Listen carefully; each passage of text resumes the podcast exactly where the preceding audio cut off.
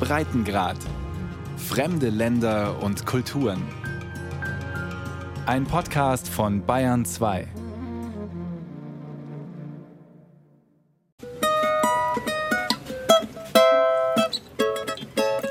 Probehalber zupft Luis Baptista an den vier Seiten der Minigitarre, die viel zu klein wirkt, in seinen kräftigen Händen. Der junge Mann mit Rastalocken, hellen Augen steht am Arbeitstisch im kleinen Raum im ersten Stock seines kleinen Hauses in Mindelo, der Hafenstadt von São Vicente. Von der Decke hängen Dutzende dieser Instrumente, die ausschauen wie eine Ukulele. Cavaquinhos heißen sie alguns modelos, eu faço algumas criações, algumas diferenças. Es gibt verschiedenste Formen und Modelle. Das Cavaquinho gibt es seit langer Zeit in der traditionellen Musik in Portugal und auch in Brasilien. Auch in Samba und Bossa Nova und eben hier auf den Kapverden. Eine Musik ohne Cavaquinho, das wäre ungefähr so wie Essen ohne Salz. Und genauso wäre es, als Musikliebhaber nach Mindelo zu reisen und der Werkstatt von Luis Baptista keinen Besuch abzustatten, auch wenn das Häuschen am Rand des Scherbenviertels Ribera Bote steht.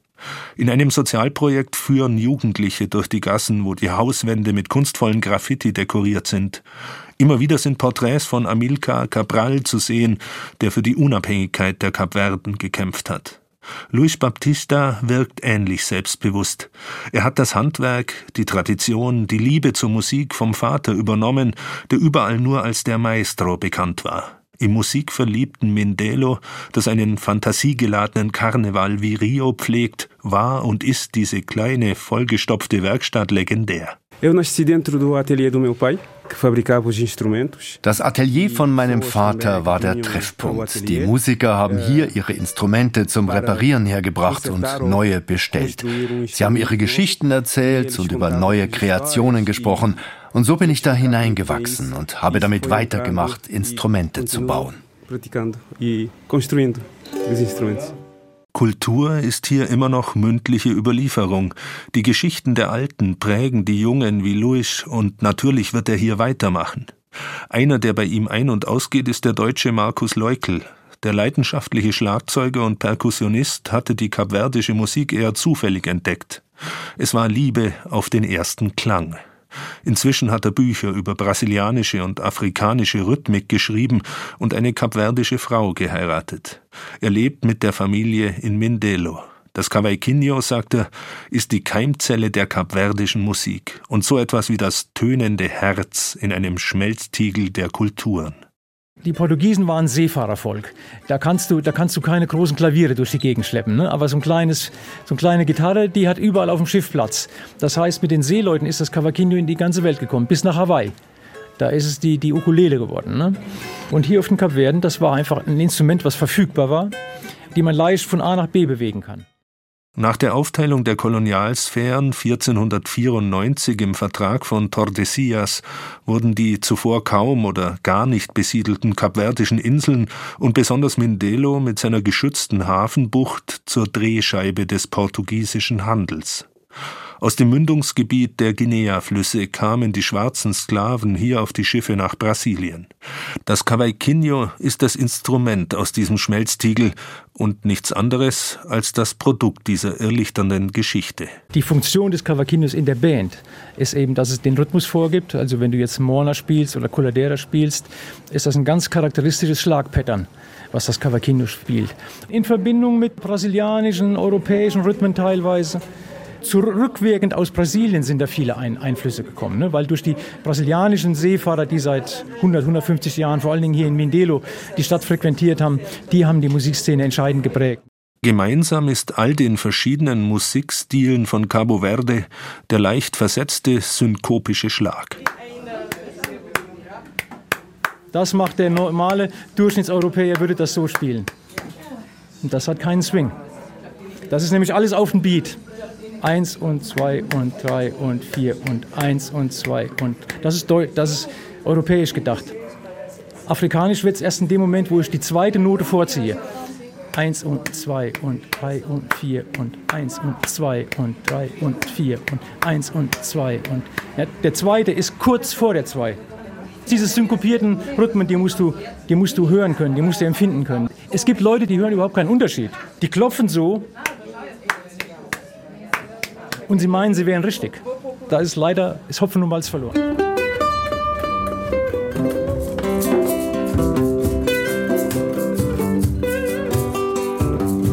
Durch Cesaria Evora wurde die Morna weltbekannt.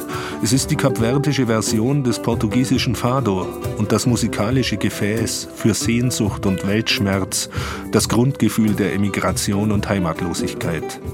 So führt das Cavaquinho direkt zum nächsten Lebensthema der Kapverden. Wie Überleben auf diesen Inseln mit begrenzten Ressourcen. Claudia Sofia Klo ist eine begnadete junge Musikerin und Sängerin. Para te falar a verdade, a música cá em Cabo Verde não é dado o devido valor. Der Wert der Musik hat nachgelassen. Man verdient praktisch nichts damit. Ich will ein Album herausbringen als Visitenkarte. Hier auf den Kapverden gibt es inzwischen viel mehr Möglichkeiten als früher, aber es ist kompliziert. Alles ist sehr teuer, zum Beispiel ein eigenes Haus zu kaufen. Comprar uma casa é, por exemplo, 74 mil contos. In der 80.000 Einwohnerstadt Mindelo entstehen gerade neue Hotelblöcke für Touristen. Der Großteil der Bevölkerung aber lebt in den einfachen Randgebieten mit oft unverputzten Ziegelhäusern in staubigen Gassen. Trotzdem sind die Bars und Cafés der Innenstadt ein Zentrum des Musiklebens. Täglich mischen sich die Gruppen neu, mit denen auch Claudia auftritt. Sie spielt Gitarre, hat zwischenzeitlich auch Klavier und Violine gelernt und beherrscht alle Varianten der kapverdischen Musik. Und jetzt studiert sie noch Jura. Während der Pandemie gab es keine Auftrittsmöglichkeiten. Aber ich habe auch deshalb Jura studiert, weil ich es wichtig finde, ein Diplom zu haben. Wichtig auch für die eigene Selbstständigkeit. Mit ihrer alleinerziehenden Mutter und der Schwester in einer kleinen Wohnung hatte sie es nicht leicht. Trotzdem zählt sie zu einer Generation junger Frauen, die selbstbewusst genug sind, sich aus den Zwängen der Macho-Gesellschaft zu befreien und ihren eigenen Weg zu gehen, auch wenn der steinig ist, aber die Musik trägt sie. Von klein auf habe ich im Radio Musik gehört und mitgesungen. Mit vier Jahren dann, das ist eigentlich noch nicht das richtige Alter dafür, da habe ich mit einer Spielzeuggitarre angefangen, auch schon Lieder von Cesaria Evora nachzuspielen. Mit sieben hat sie zum ersten Mal die Kapverden auf einem Musikfestival in Portugal vertreten und hat dann als Jugendliche immer wieder an Wettbewerben teilgenommen, in Portugal und in der Heimat. Quando disseram Cláudia Sofia que venceu, tu não imaginas a felicidade. Als sie da ihren Namen als Preisträgerin hörte, war es ein Moment des puren Glücks, sagt sie. Sie hat lange überlegt, ob sie lieber Juristin oder Musikerin werden will. Inzwischen ist die Entscheidung gefallen. Die Musik ist wie mein Geliebter, Freund, Ehemann, Liebhaber. Sie ist in jeder Stunde bei mir. Wenn ich traurig bin, singe ich. Wenn ich glücklich bin, singe ich. Wenn ich fröhlich bin, wenn ich aufgeregt bin. Die Musik ist Friede und Harmonie. Mediziner können den Körper heilen, aber Musiker die Seele. Nach diesem Motto schöpft Claudia Sophia Klo ihren Lebensmut in der patriarchalen Gesellschaft als junge, selbstständige und selbstbewusste Frau. Sie schlägt sich durch in dem armen Land, wo der Lebensweg über hartes und holpriges Pflaster führt. Die hart gepflasterten Straßen und Wege. Das ist das Symbol der Nachbarinsel von Chao Vicente, Santo Antao.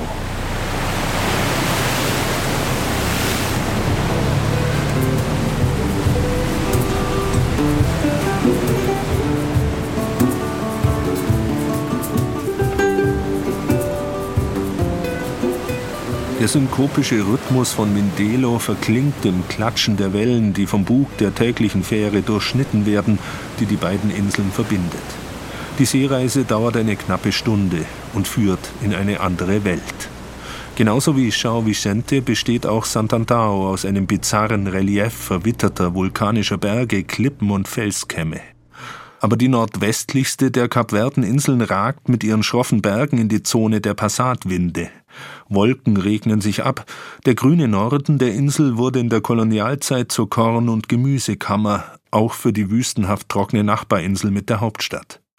Die steilen Bergflanken allerdings zwangen die Bewohner zu extremer Landwirtschaft. Terrassen aus Trockensteinmauern sind stellenweise dutzendfach übereinander geschichtet und so schmal, dass der Mais manchmal nur einreihig angepflanzt ist. Zwei junge Männer schleppen Steine und schichten sie zu einer Trockenmauer auf, um einen kleinen Acker zu terrassieren. Sie schaffen bis zu fünf Meter am Tag, sagt der eine. Es ist das perfekte Zusammenspiel der Natur und der menschlichen Arbeit. Die Menschen haben sich in der Vergangenheit dafür aufgeopfert, etwas aufzubauen, um anzupflanzen und etwas zum Essen zu haben. Nicolin Monteiro ist mit dieser Kultur aufgewachsen. Mit der Figur eines Modellathleten steht er da, groß, kräftig, aufmerksame Augen.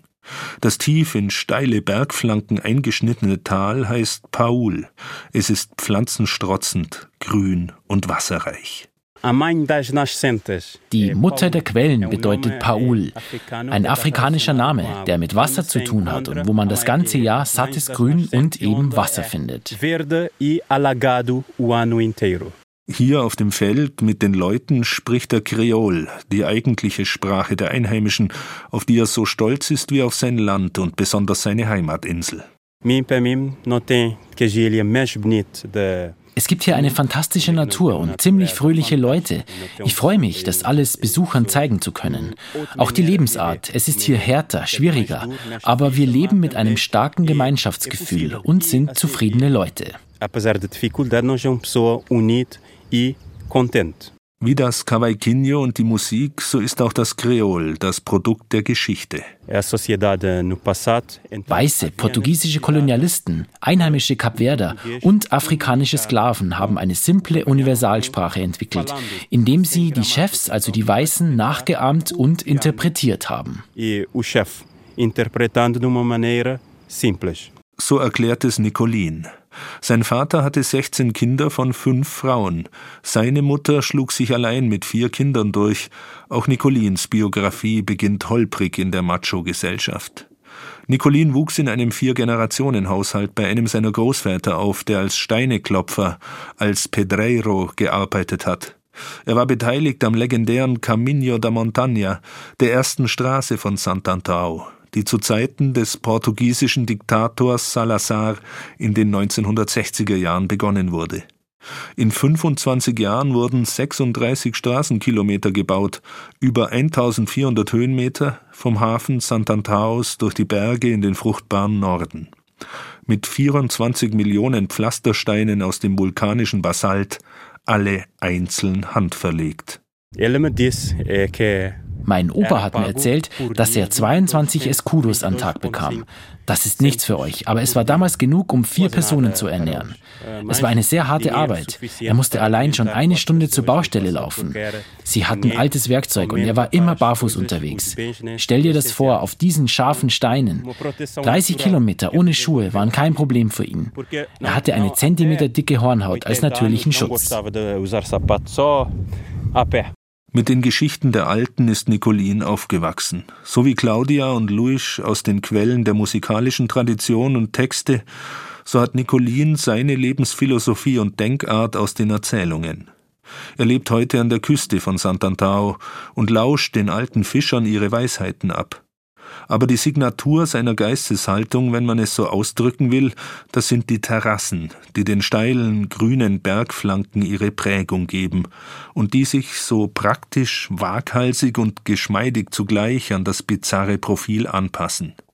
Weltweit haben das wohl nur die Inka in Südamerika ähnlich spektakulär gebaut. Das ist es, was mich begeistert. Die Menschen haben hier nicht an den schnellen Ertrag gedacht, sondern an die nächste Generation. Sie haben immer über ihr Leben hinaus gedacht und dafür Opfer gebracht. Genau das macht den Unterschied. Sie haben früher nicht jede Arbeit durchkalkuliert. Es ist hart, hier die Erde zu bearbeiten. Die Kapverden, Santo Antao aber würde es sonst nicht geben. Die Erosion ist stark. Wenn hier nichts gemacht wird, dann ist die Erde weg und Früchte und Gemüse, die wir zum Essen brauchen, könnten wir nicht anpflanzen. Noch sind die meisten der oft über 20 bis 30 Reihen übereinander gestaffelten Terrassen bewirtschaftet. Nur selten, in abgelegenen Tälern oder besonders widrigen Steillagen sind sie sichtbar aufgegeben worden. Und das heute, wo Lebensmittel billiger importiert werden können? Muito difícil. Infelizmente eu tenho que es ist sehr schwierig, das muss ich leider zugeben. Alles, was wir hier sehen, ist das Resultat der Arbeit vieler Generationen, die immer an die Folgenden gedacht haben. Und jetzt, meine Generation, wir sind in den 30ern. Sie fängt an, die Orte zu verlassen und will die schwere Arbeit nicht mehr. Diese Generation schätzt nicht mehr, was hier geleistet wurde. Das schmerzt mich. Aber oft ist es auch einfach sehr schwierig, hier sich sein Leben zu verdienen. Unglücklicherweise.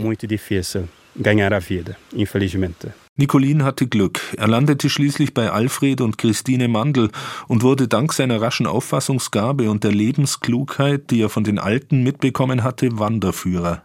Sant'Antao gilt heute zu Recht als einzigartige tropische Wanderinsel. Als ihr verstorbener Mann Alfred 1982 hierher kam, gab es gar nichts, erzählt Christine Mandl. Sie steht an der offenen Kochstelle unter der hölzernen Dachkonstruktion, wo sie mit ihren einheimischen Mitarbeiterinnen die Gäste bewirtet. Es war ein Überlebensprojekt, zu gucken, ob man überleben kann anhand seines Wissens, anhand seiner Ausbildung. Quasi so ein Fallschirmabwurf in ein Land der dritten Welt. Ach, er war so ein Pionier, so ein Generalist Elektronikingenieur, Volkswirtschaft.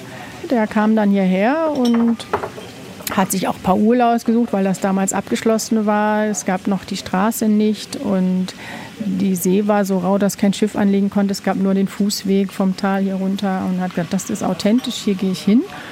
Und dann hat er Uhren repariert und Nähmaschinen und so und äh, ja, so ist er reingekommen in die Gesellschaft und hat hier diesen Wandertourismus hergebracht.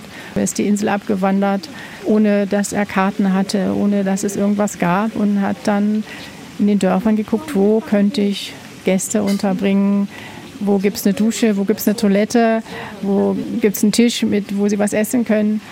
Und damit verbessern wir dann ein bisschen den Lebensstandard dieser Familien und des Dorfes somit ja auch. Und einige von diesen damals, die haben heute ein richtiges Hotel und leben ausschließlich vom Tourismus. Andere tun das weiterhin so hin und wieder mal Gäste, ist ganz nett, aber nur Gäste wollen wir auch nicht. Und viele dieser Wege sind genau diese Wege, die heute alle Reiseveranstalter in ihren Touren drin haben. Banane. Eine der Köchinnen flambiert gerade die kleinen Zuckerbananen. Das ist die Fatima, das ist meine Schwiegertochter. Das sind Sophia, dreh dich mal um. In Mirja. Die beiden arbeiten schon viele Jahre mit uns. Es gab schon lange, lange diesen Wanderweg vom Tal hier rauf, hier runter. Und dann haben wir immer gedacht, Mensch, es gibt nichts, wo die Touristen mal ein Bier trinken können, wo es was gibt. Haben das den Leuten gesagt, Mensch, kauf doch einen Kasten Bier. Stell dich an den Wegrand, lass die Leute das Bier kaufen. Von einem Kasten kaufst du dann zwei. Hat niemand gemacht. Irgendwann haben wir das Tal hier übernehmen können, haben, weil wir Grog auch selbst herstellen. Und haben dann, okay, dann machen wir das. Und haben angefangen so mit einem Kasten Bier, eine Kasten Cola, belegtes Brot, ein Omelette. Und dann wuchs unser Garten und dann kam immer weiter die Idee und das ist so gewachsen. So lebt und wirtschaftet Christine Mandl ganz mit der gewachsenen Kultur der Insel und führt sie mit diesem sanften und nachhaltigen Tourismus fort. Ich lebe hier einfach, ich habe alles, was ich brauche, habe meinen Garten. Es ist ein bisschen Therapie auch. Nach so vielen Jahren, ich genieße die Ruhe. Wir brauchen nicht viel. Und wir zeigen damit, dass man auch so leben kann. Und es geht ja auch nicht immer nur ums Materielle. Ne? Also Lebensqualität kann man auch woanders herziehen. Man muss da aber darauf achten, dass es so bleibt, weil sonst passiert das Gleiche wie in Europa, Landflucht. Die Leute wollen in die Städte, sie haben das Gefühl, dort lebt man besser, dort ist mehr Reichtum. Aber man muss darauf achten, dass es auch Leute bleibt, die am Land bleiben und es weiter pflegen.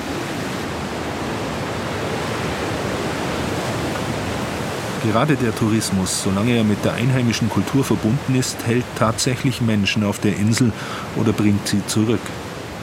Alicia Hamus, knapp unter 30, wuchs auswärts auf den Badeinseln Boavista und Sal mit den All-Inclusive-Ressorts auf. Jetzt hat sie in einem neuen Öko-Hotel eines kleinen deutschen Reiseveranstalters angeheuert. Es steht am äußersten Nordende von Sant'Antao. Auf einer zuvor öden Klippe hat dieser neueste Pionier eine Reihe bienenwabenartiger Häuschen am Berghang errichtet, den er zuvor in jahrelanger Arbeit traditionell terrassieren ließ. Alicia kümmert sich um die Rezeption. Ich bin auswärts aufgewachsen und hatte nicht die Ehre, die Insel wirklich zu kennen. Und als ich zurückgekehrt bin, habe ich als erstes eine dreitägige Wanderung unternommen und dann nicht mehr mit dem Wandern aufgehört. So vollzieht die Frau den Schritt in eine neue Zeit, aber auch sie ist sich der alten Lebensweise noch bewusst. So wie es meine Großeltern erzählt haben, liefen sie einen Tag lang von einem Ort zum anderen, um Lebensmittel zu besorgen oder Angelegenheiten zu erledigen. Jetzt ist es viel einfacher. Es gibt eine gute Infrastruktur, auch Straßen. Man kommt überall gut hin, obwohl es immer noch Orte gibt, die schlecht erreichbar sind. Aber meistens gibt es Straßen und dann wandert man eben, anders als früher, zum Vergnügen.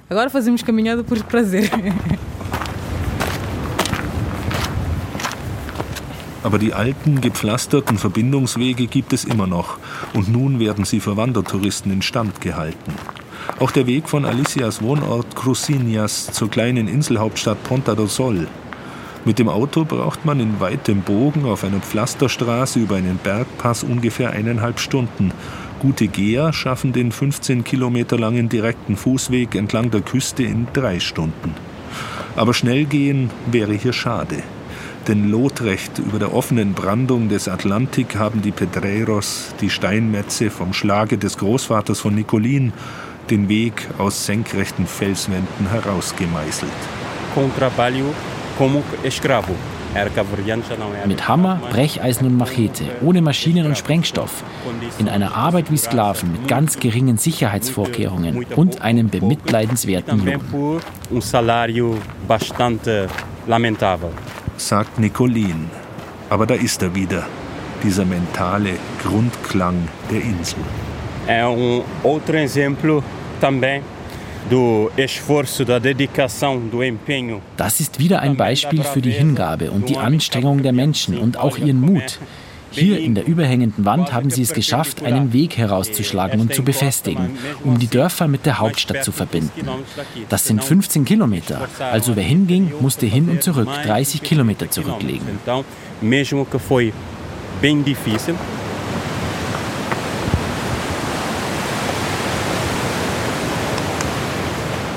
Tief unten im klaren blauen Atlantik treiben wuchtige Meeresschildkröten, die an den wenigen Sandbuchten der Insel ihre Eiablageplätze haben. Mit ihrer so unwirtlichen wie großartigen Natur, der krassen Geschichte von Kolonialismus, Sklavenhandel und Seefahrt haben die beiden nördlichen Kapverdeninseln Sant'Antao und São Vicente eine kulturelle Tiefe entwickelt, aus der die junge Generation noch heute schöpft. Der synkopische Takt der Melodien des Cavaquinho verschmilzt mit dem Meeresrauschen auf dem Pflasterweg durch die Klippen. Landschaft und Geschichte sind hier nicht einfach geografische oder historische Fakten, sondern ein Lebensgefühl. Und zumindest bei Nicolin und Luis, Alicia und Claudia lebt es weiter, wohin es sie von diesem Sprungbrett über den Atlantik auch verschlagen sollte. Denn auch die Emigration ist ein Teil dieser Geschichte.